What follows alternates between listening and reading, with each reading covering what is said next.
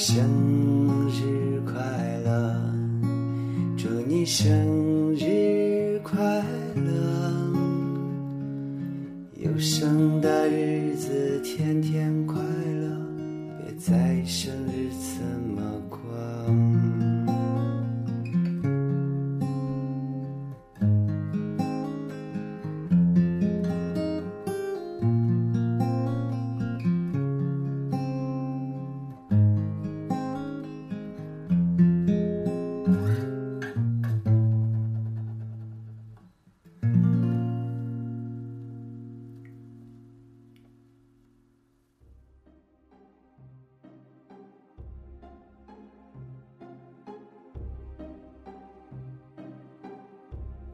八零后，三十岁。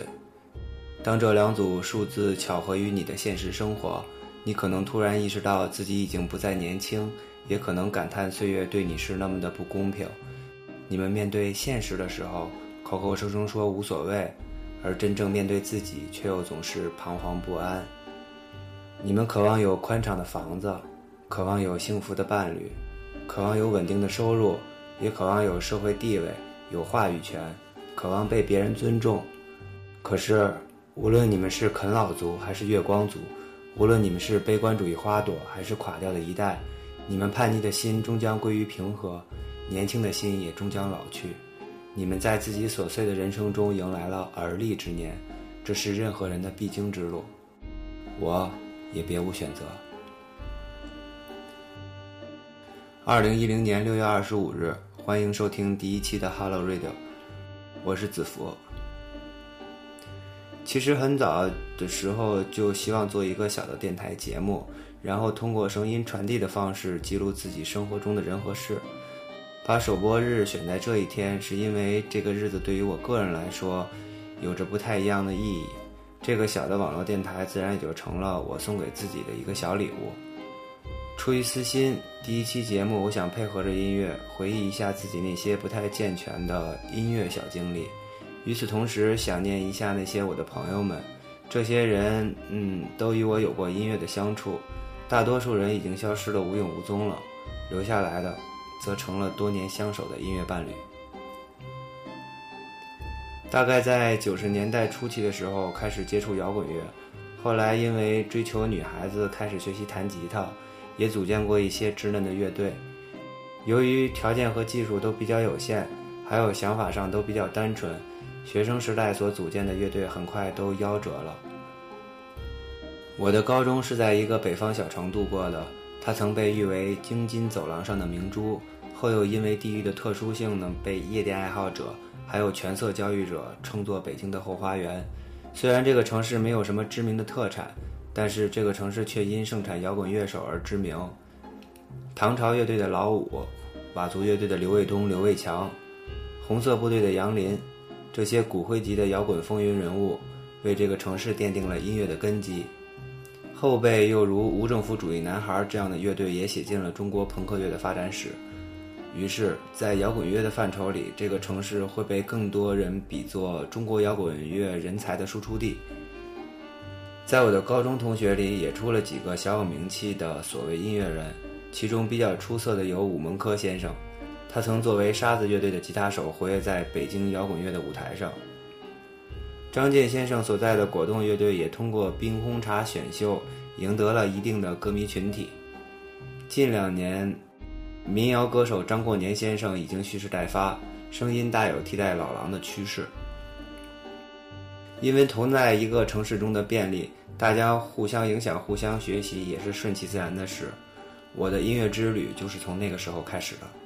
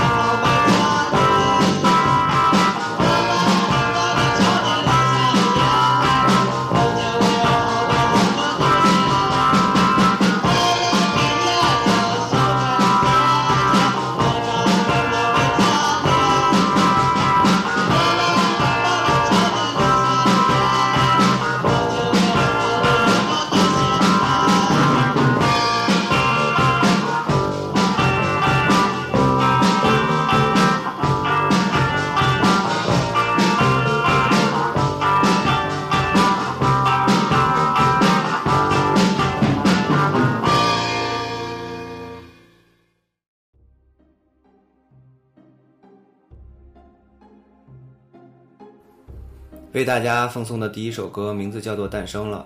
这首歌作为唱片同名歌曲，收录在《拇指姑娘》首张唱片里。而刚刚大家听到的小样版本是用一个单卡录音机录制的。当时与我合作的乐手是贝斯手韩冰，鼓手江心。这应该是真正意义上属于我的第一支乐队。一九九八年成立于天津，我们给它起了个名字叫“共产儿童团”。那一年，因为高考，我的人生发生了一些改变。我的初恋女友是天津人，去天津读书是我们提前约定好的事儿。于是，我和这个城市就有了一些姻缘。进入大学后，第一件事情就是组乐队了。当时我的吉他音阶已经弹得很快，与此同时，我也渐渐意识到，其实弹得快没有一点屌用处。吉他永远是服务于音乐的，如果音乐没有内容，弹得再快。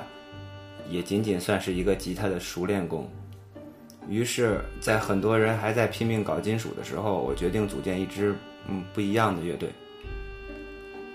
进入大学，我加入了一个叫做“火之湖音乐公社”的音乐社团。这个团队的名字是 Nirvana 乐队九九四年不插电专辑里的一首歌名。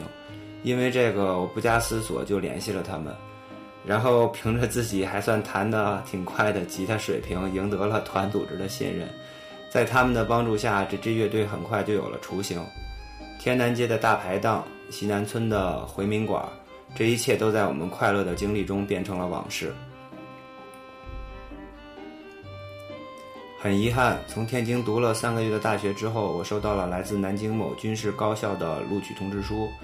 当时不用交钱还发钱就能上大学的诱惑，以及对初恋感情的茫然，促使我离开了天津。而这支乐队却没有因为我的离开停止音乐上的交流。我到达南京后，通过信件还有传递录音磁带的方式和天津的伙伴们进行排练。嗯，那是非常艰难的一段音乐成长经历。我把自己写的歌录成磁带寄给他们，然后高明充当了主唱的角色，张涛帮着弹吉他。排练好了再录成磁带给我寄回来。我们就在一次一次游记中完完善着自己不太成熟的音乐。等到我假期回到天津的时候，张涛和高明就坐在旁边看着我们排练。他们参与了音乐，最后却成为了幕后，这让我十分的感激。我想他们应该是我最好的音乐伙伴了。后来我在南京有了新的乐队，高明、张涛、韩冰、江心，还有苏娜组建了摩拜乐队。这支乐队在当时的天津也小有名气。如今大家都有了各自的生活。高明和夫人在上海大都市里隐居，韩冰已为人父，现居天津；张涛在联想某部负责业务，现居北京；江欣则在凤凰卫视做视频工作，现居法国。唯一还活跃在音乐圈子里的小精灵，嗯，她的名字是苏娜，她现在在，她现在在北京，嗯，拥有一个音乐组合，名字叫做简迷离。刚才大家听到的录音来自1999年的夏天，音乐非常的稚嫩，却饱含了年轻的热情。天津是我音乐旅程的第一站，虽然共产儿童团没有在那个城市留下名字，但是我们都十分的想念它。接下来我们再听一首歌，歌的名字叫《点着蜡烛梦游》。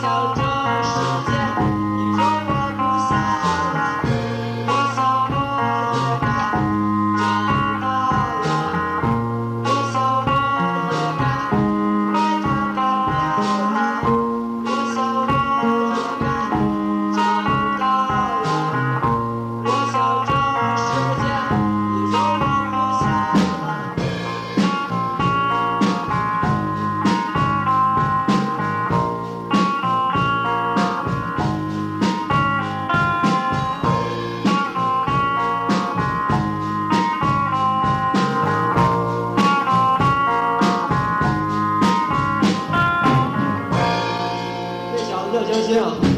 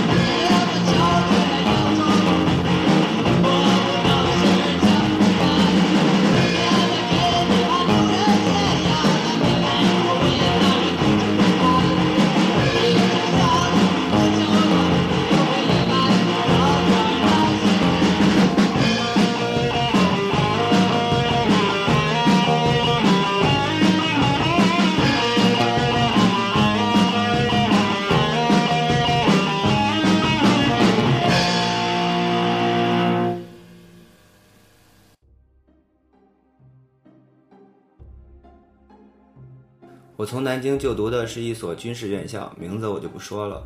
军校的管理是非常严格的，每个周末一个宿舍只能外出一人购物，轮一次外出需要两个月的时间。除了政治权利没有被剥夺之外，军校的生活基本和劳改犯的生活也没有什么两样。吃饭要排队，上课要排队，大家穿的衣服都一样，宿舍干净整洁，不允许有多余的物品。我入校后遇到的最大困难就是不知道把吉他放哪儿好，弹琴自然也就成了相当大的阻碍。有的时候我会在宿舍门后的角落里弹，嗯，那其实是垃圾桶的位置。有的时候我就在水房里弹，因为水房既不打扰别人休息，嗯，还能有房间混响的效果。嗯，不过当时我已经不再按照吉他教材练习了。因为我觉得我弹十年琴，那么那些更牛逼的吉他手也弹了十年，我永远都是落后的人。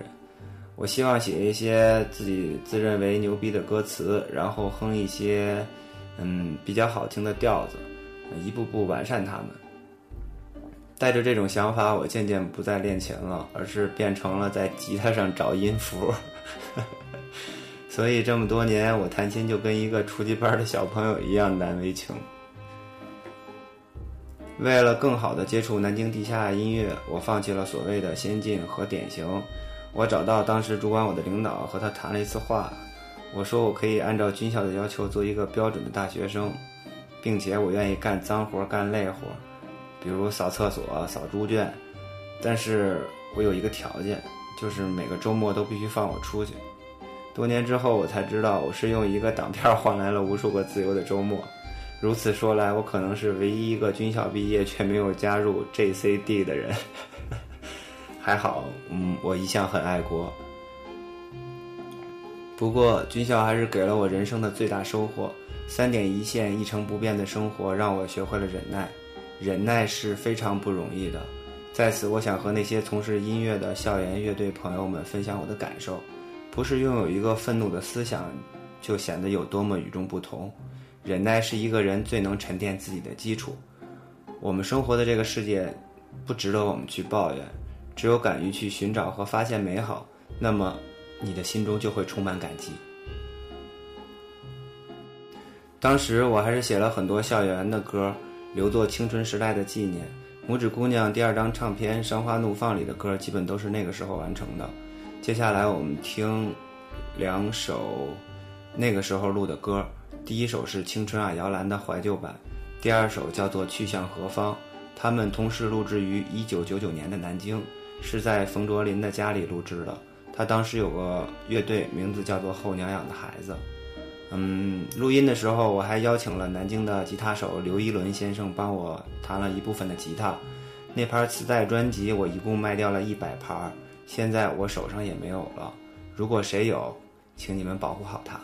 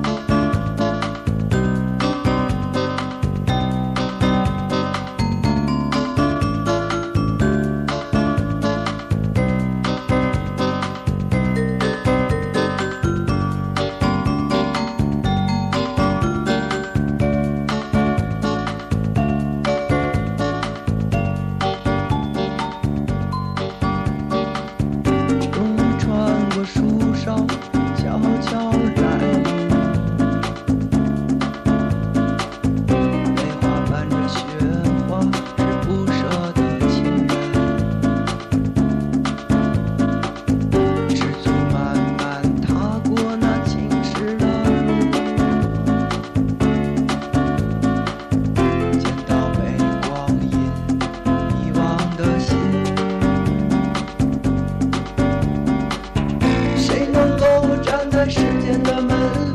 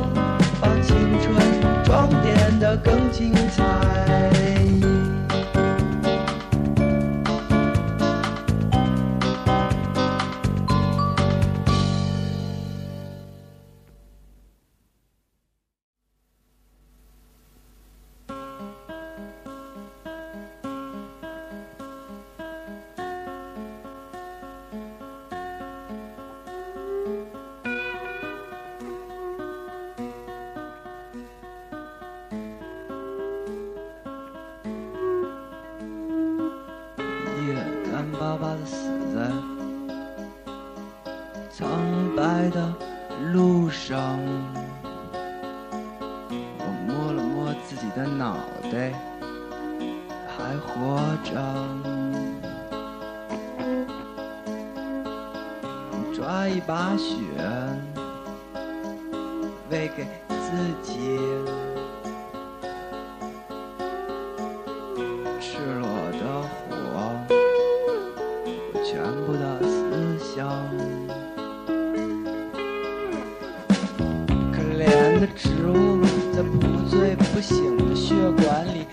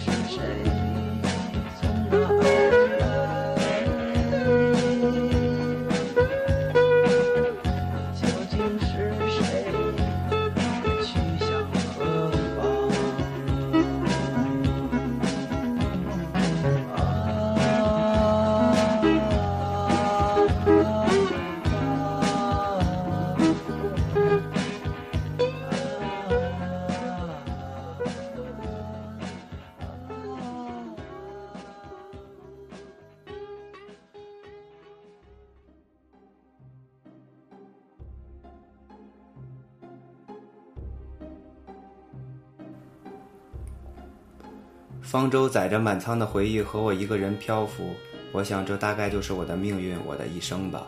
现在听到这样的句子，还能鸡皮疙瘩掉一地；而听到嗯像乞讨的碗里除了精神什么都没有这样的歌词，我就会害羞的脸红起来。年轻真好，是的，我和你们一样，也不愿意变老。去向何方这首歌将永远的存留在我的记忆里，它将不会出现在拇指姑娘的任何唱片里。我非常的喜欢南京，非常非常的喜欢。我在那里生活了将近五年，感受着梅雨季节的潮湿，法国梧桐的忧郁气质，组建过一支不成功的乐队，也和一个跳舞的姑娘谈过一次不怎么成功的恋爱。那个城市有我年轻的一切，我想就算是我死了，也不会忘记它的模样。一九九九年初的某一天，我在南京进行了第一次的演出。地点在上海路的答案酒吧。演出前一天的晚上，我是从嗯学校，我是从随身听广播里听到的演出消息。一个叫做吴雨清的人播报了次日晚有一个摇滚乐的演出。我想也没想就背着吉他赶到了现场，进门就大喊我想演出。然后接待我的人是一个叫麦子的人。他让我先试试，我就把我的 QY 二零音序器接上电，然后插好吉他，一个人在舞台上来了那么一段。从那个时候开始，我就正式的接触到了南京的地下摇滚乐，也认识了相当多的好朋友。嗯，参加了一些值得回忆的摇滚乐演出。在朋友的帮助下，我在南京组重组了共产儿童团乐队。当时南京的女贝斯手杨洋和女鼓手猫，是我短暂的音乐合作伙伴。我记得有一次排练，猫把自己的自行车给丢了，它哭得很伤心。我和杨洋安慰它，还打算给它买一辆新的呢。在情侣园的一次演出中，杨洋穿着蓝色的羽绒服。猫穿着白色的风衣，我则穿了一个红色的肚兜。我们像开放的花朵，成为演出观众的宠儿。当时我特别的幸运，因为在南京还从来没有过两个女孩子给一个男的伴奏的先例。遗憾的是，杨洋随后就出国了，猫也不知道跑到哪里去了。我们在短暂的合作之后各奔东西。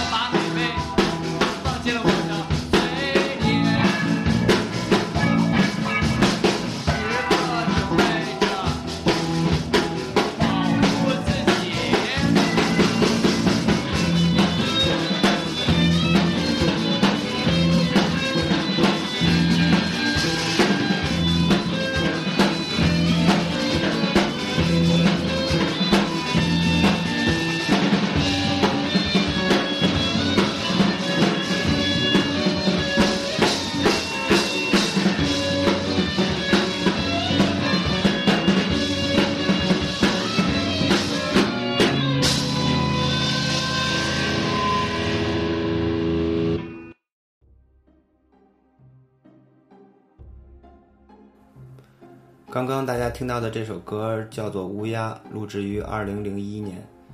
乐队的阵容是吉他手杜威、贝斯手王伟、鼓手李飞。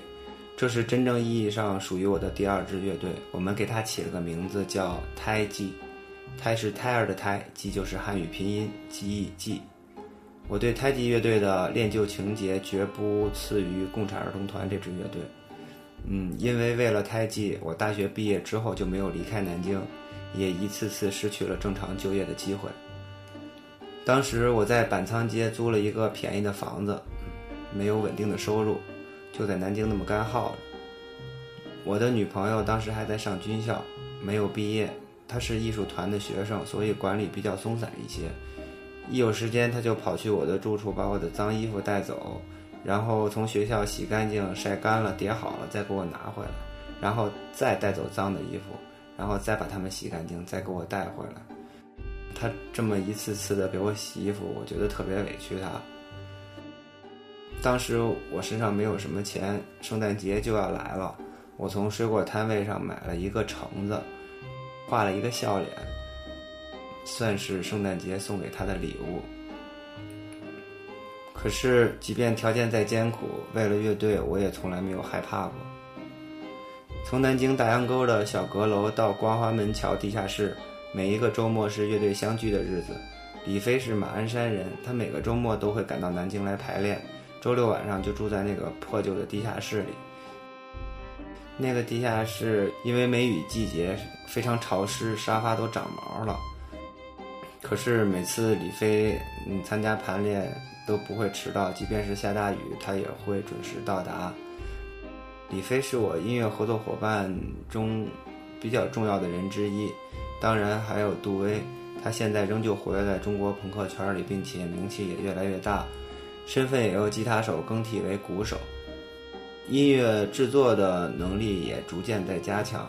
前一阵子听说他嗯加入了兵马司唱片。做一些录音的工作。太极乐队的贝斯手，第一任贝斯手叫王伟，他是一个比较有想法的小孩子。他不怎么会弹贝斯，但是他非常热情。我记得二零零二年，为了加强乐队贝斯技术的分量，我和杜威单独去了一次马鞍山，然后和李飞商量着更替新的贝斯手。后来我们三个把王伟叫到我家，告诉他这个消息，他委屈的都快哭了。当时我就感觉自己好像杀了一个人。随后，太极乐队的第二任贝斯手孙莹先生加入乐队，他同样来自马鞍山。我们在吴雨清老师的帮助下，成为最早在南京红色气球俱乐部演出的乐队之一，也录制了一张一批唱片。黄天来先生和小焕女士成为我们音乐周边的重要组成部分。他们分别承担了视频和平面设计的协助工作。一个乐队总会经历团结、快乐，然后就是猜疑和痛苦。李飞在红色气球 Star 系列演出之后退出乐队，我觉得，如果他离开了，那么这个乐队就算是完蛋了。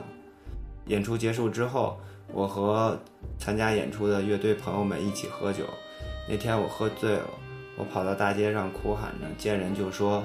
我要搞乐队，样子十分狼狈。后来孙莹给了我一个嘴巴，把我给打醒了。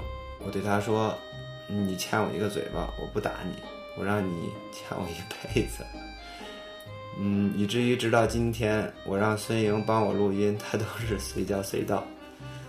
我们来听一首胎记时期的歌吧，《人来了》。如果你喜欢南京的摇滚乐，如果。你成长在二零零一年，也许你还记得他。